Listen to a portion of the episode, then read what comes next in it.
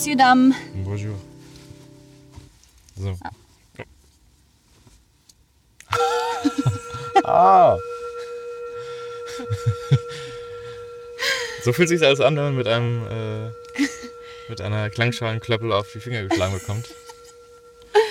Wir sind in Frankreich auf der Ile de Laurent und nehmen heute unsere zweite Podcast-Folge für dich auf, für euch. Ich weiß nicht, sagt man dich oder euch? Wollen wir dich oder Beides. euch sagen?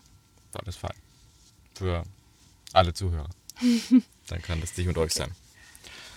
Heute geht es Genau. um, Das Thema Vanlife. genau, Und da haben wir uns Fragen überlegt, die wir uns gegenseitig stellen, schon wie beim ersten Mal. Und ähm, ja, da gucken wir mal, was, äh, was so gefragt wird und geantwortet. Und es kann natürlich sein, dass wir unsere eigenen Fragen ziehen ähm, und die dann beantworten oder wir das Glück haben, die andere Oder Frage. das Pech. Oder das Pech. ja, genau. okay. Aber es geht ein bisschen darum, äh, einen Einblick in das Vanlife zu geben Genau. und warum wir entschieden haben, Das so zu machen, wie wir diesen. Lebensstil zu ähm, wählen und ja. Wie wir uns damit fühlen. Ja. Die Klangschale dient zeitgleich als ähm, Halterung. Zettelschale. Als Zettelschale. Okay. Nochmal gut mischen. Schließen Sie dann. Schließen Sie Ihre Augen. Achso. Ferme votre yeux. Heißt, ich darf ziehen Keine zuerst? Angst, Du darfst erst. Okay.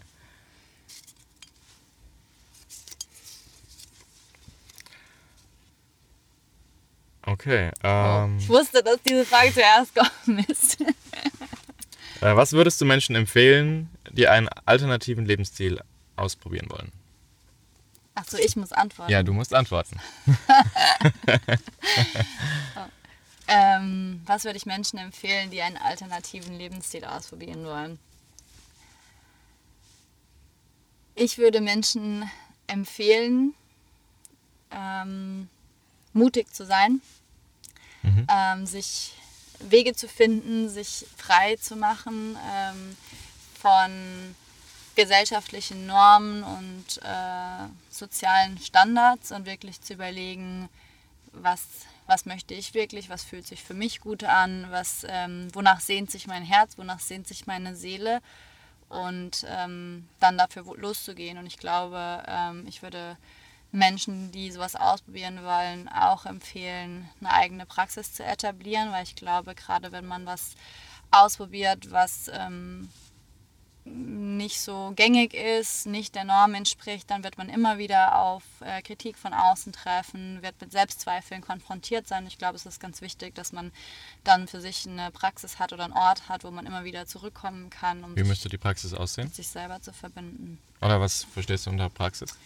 Ähm, unter Praxis verstehe ich für mich ganz persönlich ähm, Journaling, also Schreiben über die eigenen Gedanken, Gefühle und so weiter, um eine andere Perspektive ähm, einzunehmen, weil gerade wenn so Selbstzweifel hochkommen, verlieren wir uns ja auch häufig in solchen ähm, Ängsten und Gedankenspiralen und so weiter und nehmen die dann alle für oder sehr, wir, wir empfinden das dann als sehr real und meist und oft braucht es so eine Möglichkeit, eine andere Perspektive einzunehmen, um zu erkennen, ähm, dass man sich vielleicht auch so ein bisschen in so eine Spirale reingearbeitet hat, dass das aber durchaus möglich ist, ähm, die Gedanken sein zu lassen, die Gefühle sein zu lassen, so wie sie sind und trotzdem dem Herzen zu folgen.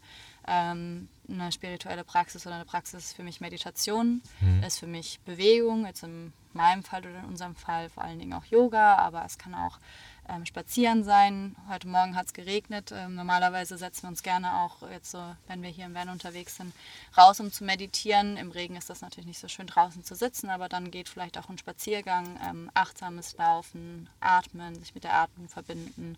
Ähm, aber alles kann zur spirituellen Praxis werden. es die Ja. Regelmäßigkeit hat. Ja, eine gewisse Regelmäßigkeit und einfach so, dass es uns die Möglichkeit gibt, ähm, zur Ruhe zu kommen, in die Stille zu finden, so ein bisschen wegzukommen von oder, oder einen Raum zu schaffen zwischen unseren Gedanken und unseren Reaktionen auf unsere Gedanken und Gefühle, glaube ich. Okay.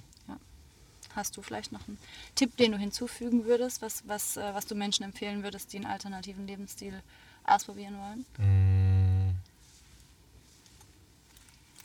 Das sagt sich so leicht und äh, ist manchmal doch so schwer einzuhalten, auch für mich. Aber was mir geholfen hat, ist so ein bisschen, ja, auch Abstand ähm, zu.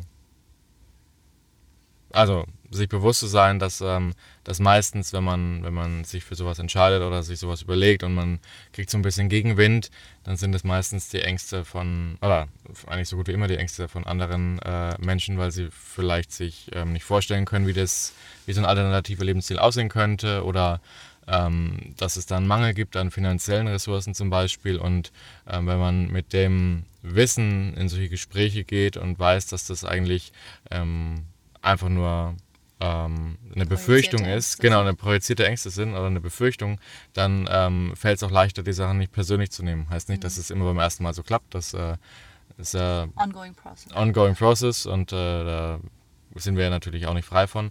Ähm, aber es hilft auf jeden Fall zu wissen, dass wenn jemand sagt, hey, aber dann, ähm, das finde ich nicht gut, weil ähm, man muss ja 24, äh, also ähm, ähm, fünf Tage die Woche arbeiten und es muss so und so ausschauen, dann ist es vielleicht für die eine Person ähm, wichtig, weil sie da ähm, Sicherheit findet, aber vielleicht nicht für dich oder für euch selbst. Deswegen ähm, hat mir das eigentlich sehr geholfen, so ein bisschen ähm, das zu entpersonalisieren. Äh, mhm. Das, genau. Mir fällt dazu jetzt gerade noch ein, so ein bisschen das auch, auch zu unterscheiden zwischen den Stimmen unserer eigenen Ängste und das, was wir wiederum auf andere Menschen projizieren, mhm. unsere Angst vor dem, was andere Menschen sagen könnten und dann aber auch ähm, äh, wahrzunehmen, was wirklich gesagt wird, weil zum Beispiel ähm, hatten, haben wir oft oder hatten oft und haben sie auch teilweise noch diese Angst, kritisiert zu werden, sind aber von ganz vielen Menschen sehr, sehr, haben sehr, sehr viele positive Reaktionen darauf das bekommen, stimmt. sehr, sehr viel ähm, Rückmeldung auch, dass Menschen es sehr mutig finden, super cool finden, dass sie das gerne begleiten und verfolgen, was wir machen. Und vielleicht noch zwei ganz pragmatische Tipps, was uns auch geholfen hat, ähm, würde ich sagen. Erstens, ähm, Social Media auf Instagram, auf YouTube gibt es mittlerweile so viele Menschen, die solche Lebensstile und solche alternativen Lebensentwürfe teilen, wo man sich Inspiration holen kann, Mut holen kann, eine Idee holen kann, wie sowas überhaupt aussehen kann, wo genau. ganz viele Fragen beantwortet werden. Community, ich meine, wir haben jetzt den Vorteil, dass wir uns gegenseitig da drin stützen können als Paar, aber es gibt ja auch ganz viele Menschen, die Single reisen, die sich aber über verschiedene Portale oder offline, online zum Beispiel treffen und, und ähm, sich austauschen. Ja, sich austauschen und sich gegenseitig stützen, ja. ja. Genau, und ähm, gerade war mir noch was eingefallen, aber das ist mir jetzt entfallen. Ja, und vielleicht auch einfach mal sowas ausprobieren. Einfach mal, wenn es Vanlife ist, mal für einen Moment ein Van ausleihen und einfach gucken, würde das überhaupt, würde mir das überhaupt zusagen, würde mir das Spaß machen oder ja, es muss vielleicht nicht immer gleich Head First äh, der Körper sein. Es kann vielleicht auch manchmal erstmal den großen Zeh ins kalte Wasser halten sein, bevor wir rein. Genau, das haben wir ja auch so ein bisschen so gemacht. Wir waren ja mit äh, Emil auch schon ein bisschen vorher unterwegs. Und ich meine, wir kannten das ja schon von früher, dass wir campen waren mit unseren Familien, aber mal freistehen, das habe ich so eigentlich nie gemacht. Mhm. Ähm, das heißt also, ähm, dieses Gefühl, wenn man zum Beispiel mitten in der Stadt steht, weil man vielleicht muss und ähm, dann laufen die Leute um einen rum und man kann vielleicht nicht äh, ähm, seine Bedürfnisse erledigen oder sonst irgendwas oder fühlt sich da so ein bisschen beobachtet oder weiß nicht, wie es ist nachts und so weiter. Man fühlt sich so ein bisschen auf dem Präsentierteller.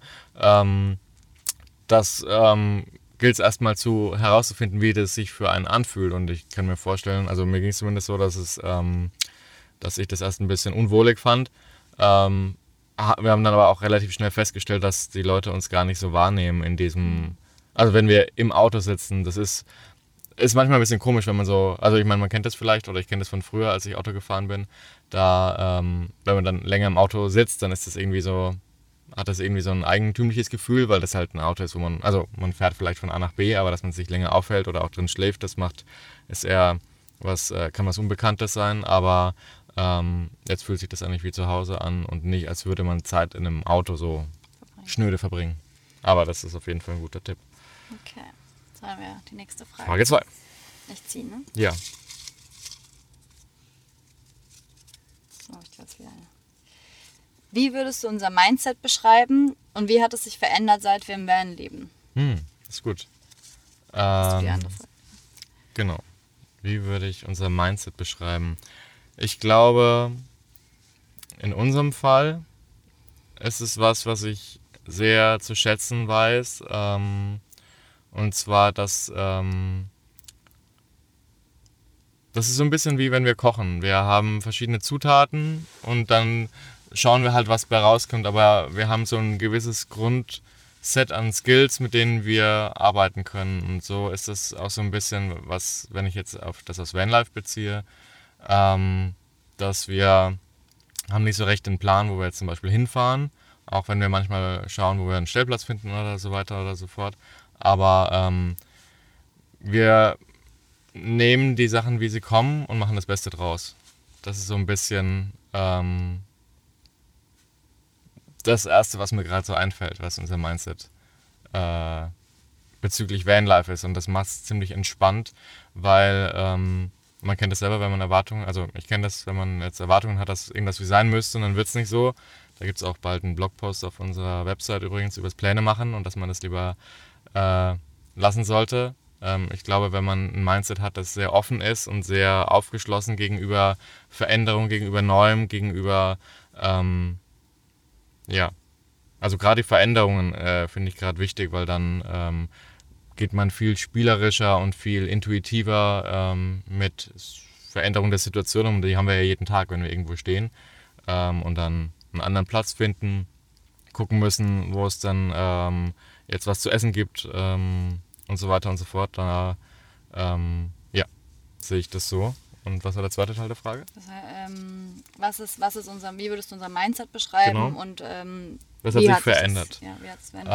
Ähm, ich glaube, wir kultivieren das mehr dadurch, dass wir, ich will nicht sagen äh, Unsicherheit, das ist, glaube ich, mehr so eine, die stetige Veränderung dadurch, dass wir halt nicht einfach in der Wohnung wohnen und jeden Tag zur selben Arbeitsstelle gehen. Selbst da gibt es natürlich Veränderungen, aber ähm, da gibt es viel mehr Sachen, die ähm, immer gleich bleiben. Du hast immer, weißt immer, dass du beim Späti unten äh, was zu trinken kriegst. Du weißt immer die Öffnungszeiten der oder die Orte, wo du Sachen einkaufen kannst, wo du, wo du hingehen kannst, dass deine Freunde vielleicht nebenan wohnen und so weiter und so fort. Das haben wir halt alles nicht. Und ähm, wie hat sich das.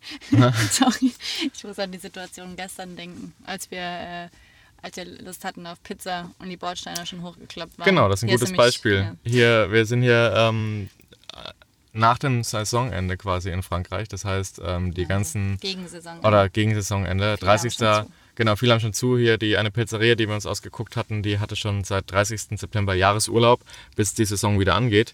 Das heißt, ähm, das passiert uns normalerweise nicht, wenn man, oder als wir jetzt äh, in Berlin gewohnt haben, gab es sowas nicht. Und ähm, das ist was, was sich halt äh, verändert hat und damit auch so ein bisschen die, wir wurden noch flexibler und machen dann einfach das Beste draus. Wir hatten eh Bock, was selber zu kochen eigentlich, aber es wäre halt schön bequem gewesen, jetzt zum Italiener zu gehen und eine Pizza zu essen und dann äh, ein Weinchen zu trinken und dann legt man sich ins Bett und gut ist. Ähm, das war halt nicht der Fall und dann, ähm, ja, früher hätte, äh, hätte mich das vielleicht mehr frustriert, was heißt frustriert, aber und auch gestern habe ich gedacht, ach, es wäre schon schön gewesen, aber ähm, dann isst man den Spaghetti-Kürbis von der Josephine und weiß dann, hm, wild. Was denkst du? ähm, Deckt sich das so mit deiner, deinem, deiner Wahrnehmung fürs Mindset oder? ja, ich denke, ich denke großteils schon. Ich denke, ähm, so das grundsätzliche Mindset ist einfach auch, dass, dass wir unendlich viele Möglichkeiten haben und, äh, und die, die Offenheit, immer wieder neue Wege zu finden, neue Wege zu gehen, ähm, neue Dinge auszuprobieren und auch ähm, die Gewilltheit mit alten ähm, Strukturen zu brechen. Ähm, da habe ich das Gefühl, dass das Vanlife das noch ähm, verstärkt, eben weil, wie du sagst, ähm, die Veränderung viel äh, schneller ist oder schneller passiert, viel rapider ist und viel, viel offensichtlicher auch, als das vielleicht noch war, als wir noch in Berlin gelebt haben, in unserer Wohnung und so. Ähm, dass wir auch lernen müssen, viel flexibler damit umzugehen mit unseren Möglichkeiten. Und wenn wir lernen, also ich, ich merke, desto mehr wir lernen, die Möglichkeit im Kleinen zu sehen und anzunehmen und, und, und von Moment zu Moment zu entscheiden, wie, ähm, wie gestalten wir jetzt unseren Tag, wie gehen wir mit so einer Situation um, wie gehen wir damit um, wenn wir dachten, wir könnten jetzt, keine Ahnung, Gas irgendwo kriegen und dann kriegen wir es nicht, ähm, schafft auch eher auf einer größeren Scale sozusagen, auf einer grö- größeren Dimension die Fähigkeit, mehr Möglichkeit, mehr Potenzial zu sehen. Cool. Ja. Ja. Okay, nächste Frage. Warte, ich mische nochmal für dich. Du willst unbedingt deine Fragen haben? Nein. So, ähm, mit was fordere ich dich am meisten heraus?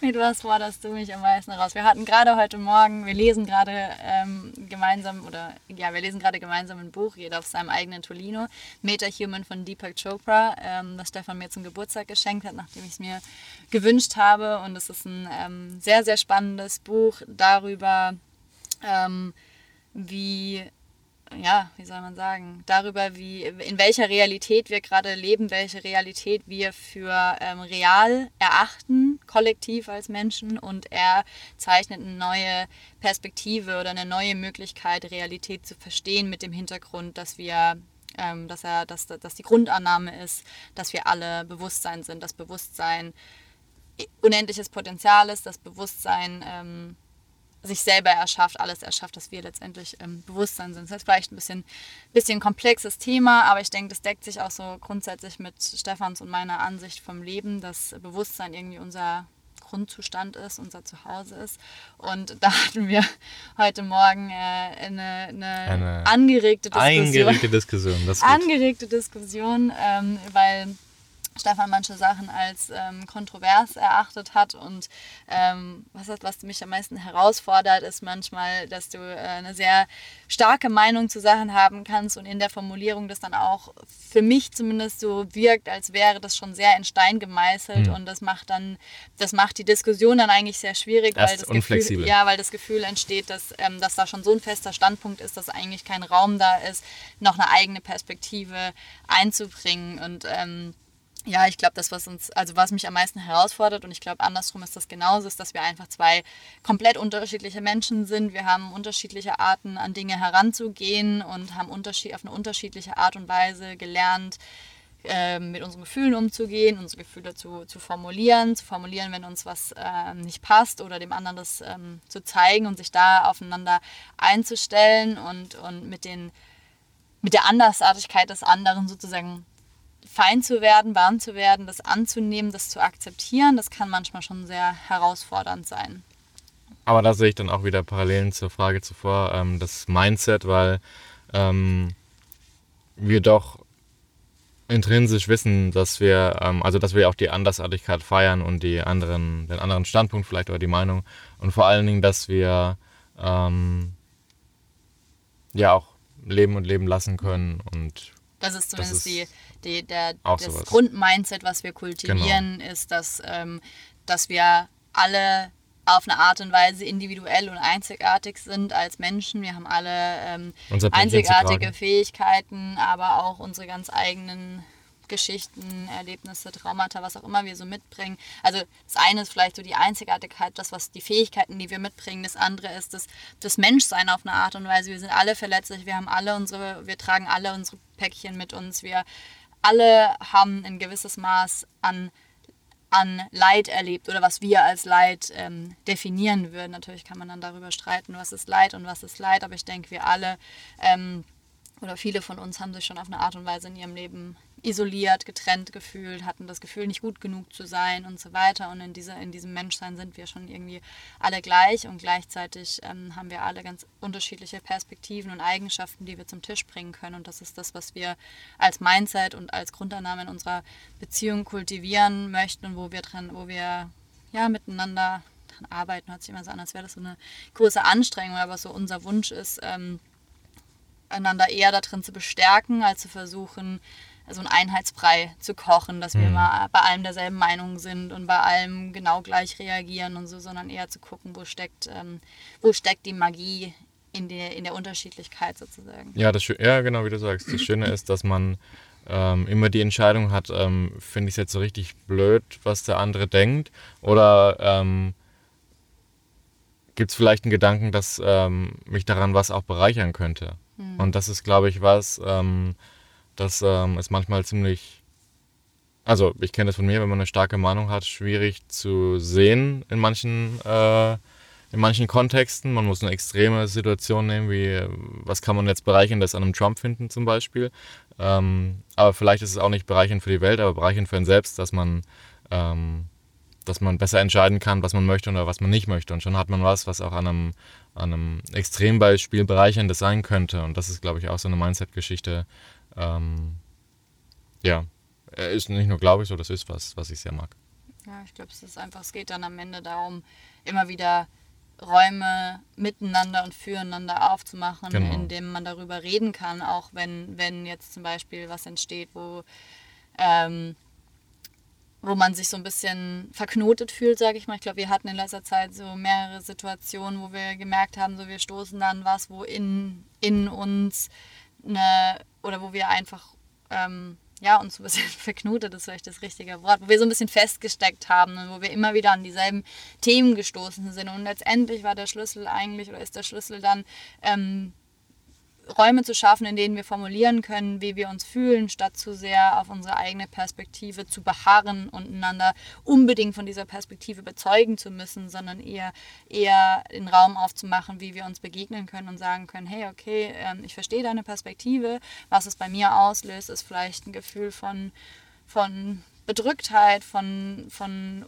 Unfreiheit und dann können wir reingehen, können gucken, warum ist denn dieses Gefühl da und das dann langsam miteinander auflösen. Das ist, finde ich. Ja, den Raum zu öffnen schafft auch so eine Möglichkeit, ähm, Mitgefühl und Verständnis ähm, zu haben. Mhm. Wenn man sagt, ich fühle mich jetzt, das tut mir weh oder ähm, es fühlt sich unangenehm an, ähm, dann sieht man, also dann ist es leichter zu sehen, ah, oh, meine Handlung war vielleicht gerade, ähm, hat gerade Schmerzen verursacht ähm, auch wenn ich das vielleicht nicht so sehe, tut es dem anderen dennoch weh und dann ähm, kann man damit anders umgehen. Mhm.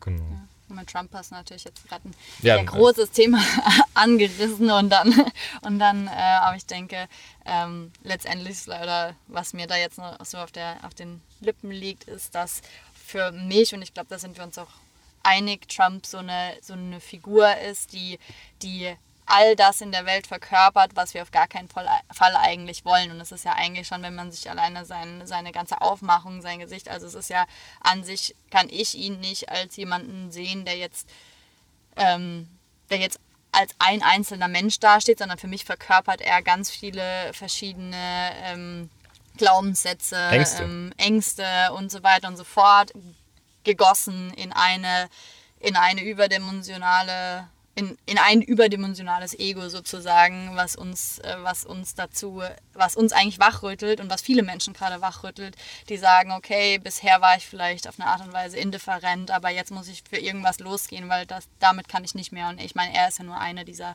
Personen. Aber damit würden wir jetzt in eine sehr politische Unterhaltung gehen, deshalb ziehen wir vielleicht du musst, neue. oder? Ja, ich glaube. Was glaubst du, warum ich mich für das Vanlife entschieden habe?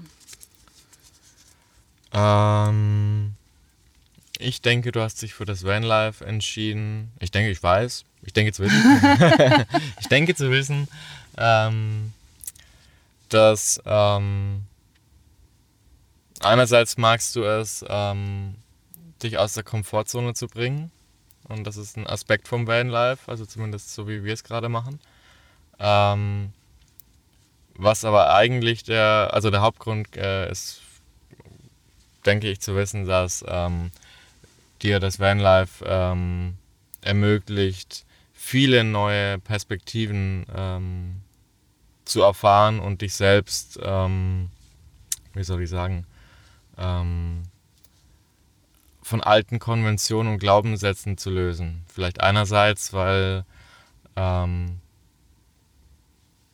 ja, weil, weil ich, nee, ich glaube, dass das, ähm, ich meine, ich weiß, was du vorher an, an Arbeit, äh, in welcher Arbeit du äh, ähm, dein Tageswerk vollbracht hast und dass dich das unglücklich gemacht hat. Ähm, und zwar aus dem Grund, dass du ähm, dich immer schlapp gefühlt hast und ähm, auch die Gesundheit ein bisschen gelitten hat und ähm, dass immer in dir was drin war oder eine, eine Stimme, die, die sich so, oder ein Gefühl, dass es noch mehr geben muss als das, was du bis dahin quasi gemacht hast, egal ob das jetzt in Agenturen war oder ja, das Leben, was du kennst von Freunden oder Familie und ähm, das Vanlife ermöglicht dir genau da auszubrechen und für dich einen Weg zu finden, der sich, ähm, der besser passt zu wie du lebst und liebst und ja, existierst.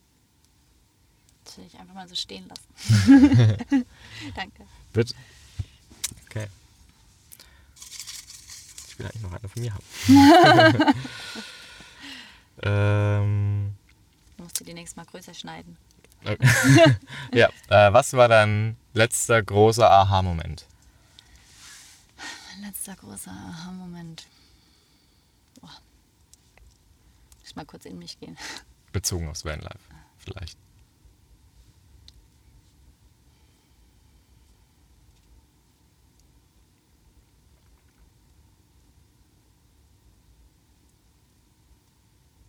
Mein letzter großer Aha-Moment. Ähm, ich glaube, mein letzter großer Aha-Moment, so ein richtig großer Aha-Moment war tatsächlich, ähm, als wir in London waren. Ähm, als wir auf der Hochzeit von unseren Freunden waren und nachts im Hotel waren und ähm, wir hatten, wir hatten uns irgendwie, wir hatten uns gestritten und letztendlich so das, so in dem Tag ist glaube ich so alles kulminiert, was was er sich aufgebaut hatte von drei Monaten Vanlife und ähm, dann wieder auftauchen aus Vanlife, Zweisamkeit, Natur, irgendwie so tieferes Eintauchen in das, was wir wirklich machen wollen und dann zurückkommen, so aufgeladen mit, ähm, mit Vorfreunde auf Freunde und Familie und diese ganzen Treffen, ähm, aber auch schon irgendwo eine gewisse, ich will nicht sagen, ja, vielleicht schon eine Erwartungshaltung oder so viele Fragen einfach. Fragen darüber, wie die Leute wohl reagieren würden, wie würde es sein, wieder in Berlin zu sein, ähm, wie, ähm, ja, und, und dann alles, was sich da so und, und wie würden wir über unsere neuen Projekte sprechen. Und das hat sich da alles so, so lange aufgebaut und da ist so eine Spannung entstanden und dann ähm, ist das so implodiert, sage ich mal. Und da hatte ich so einen Aha-Moment von, von auf der einen Seite so, ich, ich würde fast sagen, so ein Moment von absolutem Ego-Tod, von es ist egal, was wir planen, das ist alles auch nicht so wichtig. Das bedeutet nicht, dass wir nicht planen können und langfristig Pläne machen, Pläne machen können, aber dass es am Ende können wir immer nur Moment zu Moment entscheiden und wir können nur aus unserer eigenen Wahrheit heraus wirklich, wirklich frei gestalten und das ist immer hier und immer jetzt und ähm, das war so ein das war nochmal so ein Moment, weil ich mich auch gefragt habe in dem Moment, wow, würden wir jetzt zurückkommen zum Van und würden wir überhaupt noch im Van sein wollen? So, mhm. ähm, ist das überhaupt noch das Leben, für das wir uns dann, wenn wir nach Berlin kommen, entscheiden würden? Oder würden wir uns nur dafür entscheiden, weil wir das jetzt halt angefangen haben, das irgendwie weiter und durchziehen müssen? Oder ähm, ich meine, es gab einen Moment, wo wir gesagt haben, oh, wir sind so K.O., lass uns einfach ein Hotel buchen in Berlin. Und letztendlich sind wir zurück nach Berlin gekommen und sind im Van angekommen und ähm, haben uns einfach zu Hause gefühlt. Und, aber das war eine Entscheidung, die konnte ich nicht rational treffen. Die musste so, oder das, was heißt Entscheidung? Es war auch keine Entscheidung, aber es war alles, da war ganz viel Fühlen dabei und ganz viel einfach Dasein mit allem, was ist, mit all diesen überwältigenden Gefühlen, mit, mhm. mit Wut, mit Traurigkeit und mit all diesen Sachen. Und ähm, ja, wir können, glaube ich, oder das war für mich ein Aha-Moment, der gesagt hat, wir können nur aus diesem Moment heraus kreieren. Und es ist so wichtig, dass wir ähm, immer wieder auch uns erlauben zu fühlen und alles zu fühlen, was da ist und dann auch in die Stille zu gehen und zu spüren, dass wir viel mehr sind als unsere Gefühle, als unsere Gedanken, als unsere Glaubenssätze, als all das, was uns klein halten will und limitieren will. Als unser Ego letztendlich vielleicht. Ja. Hm. Ja, es war komplexe eine Frage. komplexe Frage und äh, intensive Zeit. Danke. Danke für die kann Frage. Ich, kann ich, ich hoffe, es war jetzt nicht zu komplex. Nee, das hat mich jetzt auch ein bisschen. Gar nicht. Ähm, aber es, äh, ja, das war, das war ein krasser, krasser Moment, krasse Situation. Auf jeden Fall. Ja, ja da kam vieles zusammen und also sehr vieles und ähm, auch die Probleme dann mit Emil, die wir dann erst später erfahren. Also da war so richtig eine ja. intense. Das war so eine herausfordernde äh, Zeit. Äh, und das ist natürlich, oder was heißt natürlich, aber das ist vielleicht das, was das Vanlife auch ein bisschen mit sich bringt. Mhm.